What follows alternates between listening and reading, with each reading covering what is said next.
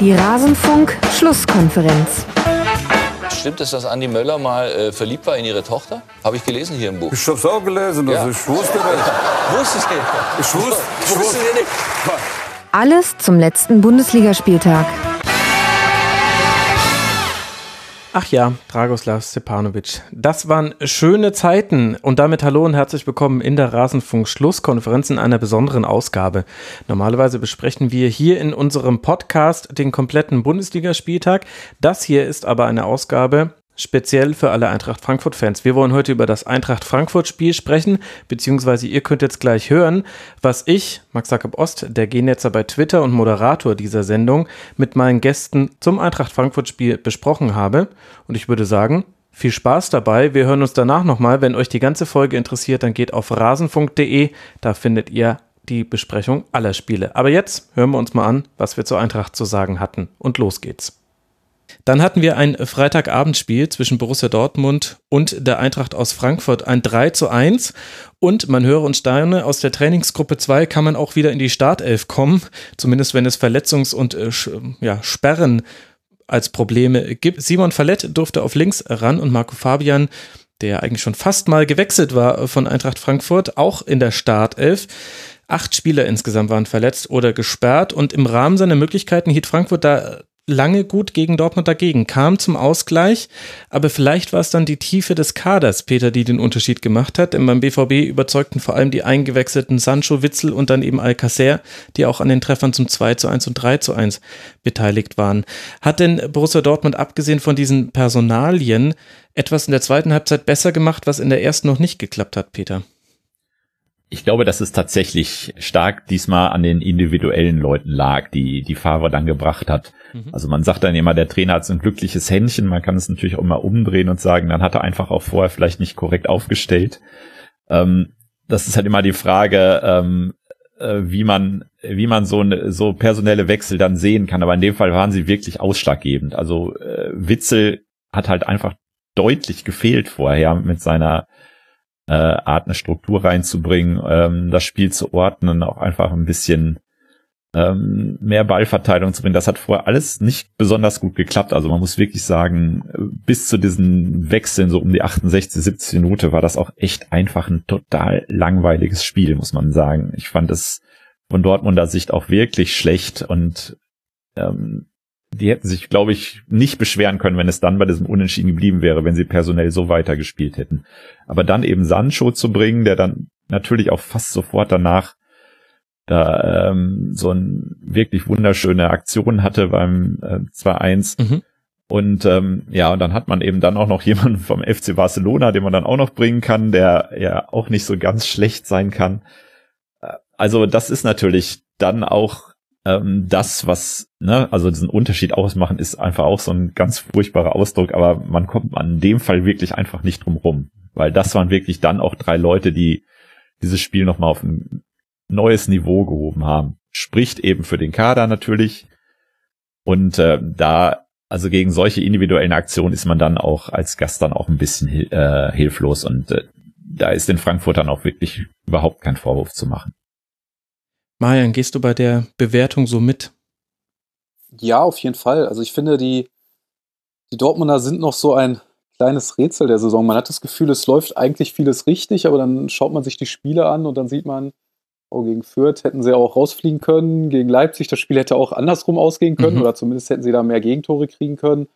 Gegen Hannover war jetzt auch nicht so wahnsinnig, wahnsinnig toll und ja, jetzt gegen Frankfurt hatten sie eben auch lange Probleme, ähm, überhaupt ja, Chancen zu kreieren und überhaupt irgendwie mitreißend zu spielen. Äh, das hat sich dann eben durch die Einwechslung geändert und ähm, ja, Sancho ist ein herausragender Spieler, auch so ein schlimmer Begriff, ein Unterschiedsspieler, aber der kann halt wirklich einen Unterschied machen ähm, durch seine unbekümmerte Art. Ähm, Witzel zeigt schon jetzt, dass er ein sehr, sehr guter Transfer ist und ähm, ja, Alcacer muss man mal abwarten, aber der Einstand war auf jeden Fall sehr gut. Ähm, was mir halt bei Dortmund ähm, sehr gut gefällt, sind momentan die beiden Innenverteidiger, auch wenn Mhm. ähm, Diallo vielleicht jetzt nicht den besten Tag gegen Frankfurt hatte, gegen Hannover fand ich ihn aber sehr stark, aber da hat Dortmund sich in meinen Augen sehr entscheidend weiterentwickelt, weil sie hatten in den ähm, vergangenen Jahren eben oft ein Tempoproblem auf dieser Position und auch ein Spieleröffnungsproblem, so würde ich es mal nennen. Und ähm, jetzt haben sie da mal wieder zwei Spieler, die wirklich äh, das Spiel eröffnen können, die aber auch sehr schnell sind, die zweikampfstark sind. Und ähm,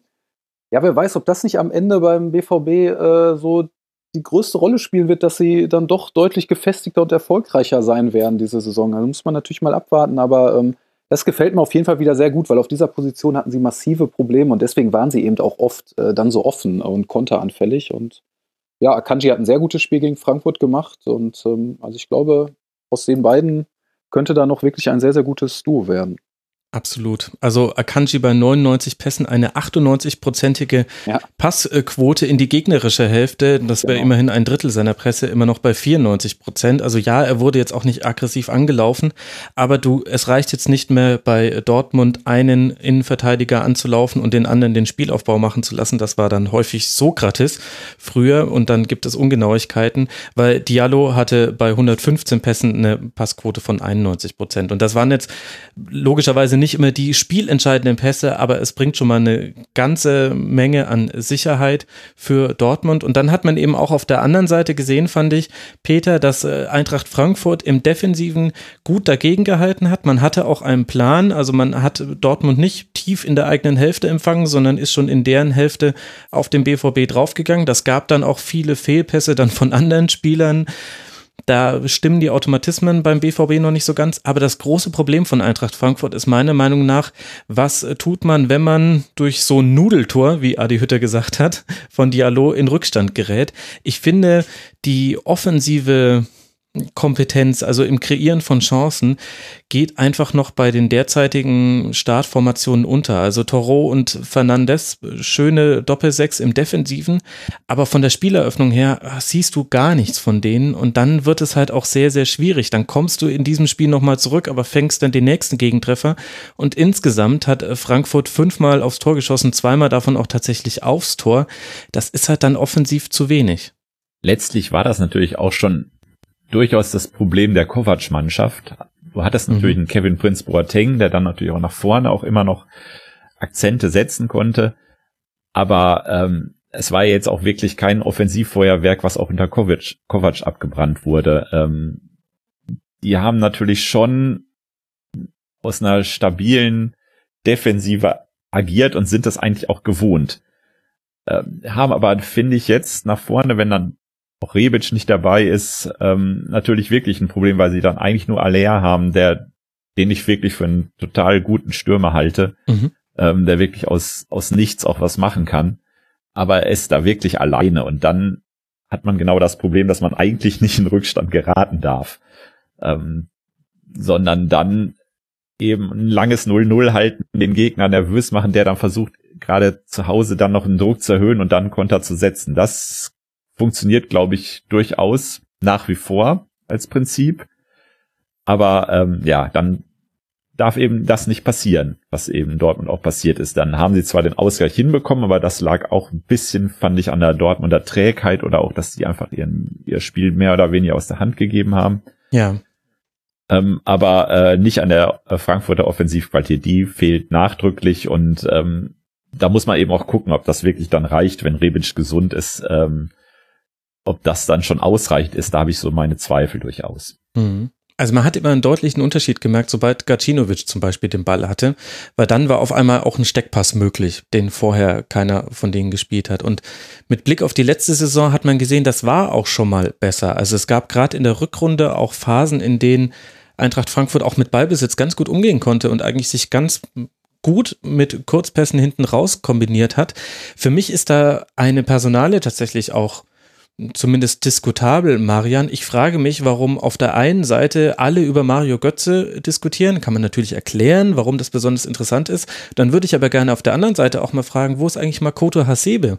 Weil dessen Passsicherheit und dessen ruhige Spieleröffnung und, und Ruhe sowohl in Defensiv-Zweikämpfen als auch mit Ball am Fuß, die fehlt mir bei Eintracht Frankfurt gerade und das können, kann eigentlich kein anderer Spieler gerade erfüllen. Verstehe ich nicht so ganz. Ja, das stimmt. jetzt äh, weiß ich natürlich auch nicht genau, bin jetzt nicht äh, Herr Hütter, warum er ihn nicht aufstellt, aber ähm, es stimmt, Hasebe ist ein, ein großartiger Spieler, der auch teilweise grandiose Spiele immer in dieser Mitte der Dreierkette gemacht hat, wer weil er überragend Bälle abläuft, weil er dann aber auch in der Lage ist, ähm, das Spiel aufzubauen, eben auch Risikopässe in die Schnittstellen zu spielen, die ja äh, oft gar nicht so wahrgenommen werden, die aber nun mal mit das Schwierigste sind im Fußball, gerade wenn der Gegner Druck macht ähm, und auch gleichzeitig total wichtig sind, um überhaupt irgendwie einen Gegner aufzureißen. Ähm, ja, also ich weiß nicht genau, warum äh, Adi Hütter jetzt gerade nicht auf äh, Hase besetzt. Ähm, er wäre auf jeden Fall ein Spieler, der die Frankfurter sicherlich spiel, also der den Frankfurtern spielerisch auf jeden Fall helfen würde und auch eine gewisse Ruhe ins Spiel bringen würde. Ähm, ja, also keine Ahnung. Ich bin gespannt, ob er, ob er doch wieder auf ihn zurückgreifen wird. Naja, er, er hat sicherlich Gründe. Ich meine, ich will jetzt auch nicht der Typ sein, der hier in seinem Büro steht und sagt, hier, du musst einfach nur den aufstellen, dann wird alles besser. So einfach ist es natürlich nicht. Aber das waren eben so Elemente, die mir gefehlt haben, weil ansonsten hat eigentlich relativ viel bei Eintracht Frankfurt funktioniert. Also man hat die Doppelsechs äh, von Dortmund zugestellt und das hat schon gereicht. Die mussten dann immer über die Flügel öffnen. Und dann hattest du da eben dann Matchups, die nicht immer zugunsten von Eintracht Frankfurt ausgingen, auch sicherlich auch wegen der Verletzungsmisere und das ist halt einfach so, auch eine Qualität von Borussia Dortmund. Aber im Grunde hat da schon recht viel vom Plan der Eintracht funktioniert meiner Meinung nach. Aber du konntest eben überhaupt nichts mehr tun ab dem 1 zu 2. Es hätte irgendwie durch Glück noch was passieren können. Aber man hatte nie das Gefühl, es gibt jetzt hier zwingend noch ein paar Torchancen für Eintracht Frankfurt. Und das wird natürlich im Verlaufe der Saison, ein Auswärtsspiel bei Dortmund kannst du verlieren, kein Problem. Aber im Verlaufe der Saison wird es ein Problem werden. Peter, was denkst du? Äh, die Abgesänge auf Eintracht Frankfurt sind ja alle schon erfolgt, nämlich vor dem ersten Spieltag. Ich habe die ehrlich gesagt nicht geteilt, ähm, weil ich finde, das ist ähm, eine Mannschaft, die äh, gerade mit so Typen wie Gacinovic zum Beispiel, die wirklich gegenhalten kann. Und ähm, ich denke, die auch in der Rückrunde noch nicht so an Substanz verloren hat, wo andere dann wirklich anfangen zu schwächeln, die jetzt vielleicht einfach noch eine bessere Phase haben, zum Beispiel die Neulinge. Also ich glaube, dass Eintracht Frankfurt keine, äh, also wirklich keine Mannschaft sein wird, die irgendwie äh, in Erinnerung bleiben wird am Ende dieser Saison, dass sie wirklich groß begeistert hat. Aber ich glaube, dass sie ihre Qualitäten mhm. in der Defensive, wenn sich eben auch personell wieder mehr stabilisiert hat, dass die durchaus äh, ins Mittelfeld drücken. Also ich glaube nicht, dass sie die Probleme bekommen, die ihnen nachgesagt werden auch ja unter anderem vom Moderator dieses äh, Podcasts, wobei ich ja keine Mannschaft schlechter reden möchte, als sie ist. Also das war ja schon, da war viel Material da, aber man hatte dann dem BVB nichts entgegenzusetzen. Das ist vielleicht jetzt bei diesem Spiel auch verschmerzbar. Das weitere Programm ist jetzt dann ein Auftakt in der Europa League vor null Zuschauern in Marseille und dann äh, zu Hause gegen Rasenballsport Leipzig. Da wird es dann eher darauf ankommen, dass man die Heimspiele erfolgreich gestaltet. Der BVB reist jetzt dann nach Brügge und darf dann bei der TSG aus Hoffenheim ran. Also durchaus ein anspruchsvolles Programm für beide Mannschaften. Und damit kommen wir auch zu dem Team, über das wir jetzt ein bisschen länger sprechen wollen, mit unserem Fortuna Düsseldorf-Experten Marian. Wir reden über ein 2 zu 1 gegen die TSG aus Hoffenheim. Was für eine Schlussphase. Erst schießt Grilic an die Latte, Luc Bacchio vergibt die Chance aus 2 zu 0, indem er auch die Latte trifft. So, und das war er, der Teil aus der Rasenfunk-Schlusskonferenz zu Eintracht Frankfurt. Wie gesagt, wenn euch alle Spiele interessieren, dann geht doch mal auf rasenfunk.de. Da findet ihr unsere ganze Spieltagsbesprechung und noch viel mehr. Wir sprechen auch immer wieder über europäische Top-Ligen. Wir sprechen über zeitlose Themen des Fußballs. Hört mal rein im Rasenfunk. Ansonsten hören wir uns sehr gerne wieder, wenn ihr mögt, hier an diesem Ort und an dieser Stelle dann wieder zur Eintracht Frankfurt. Macht's gut. Ciao.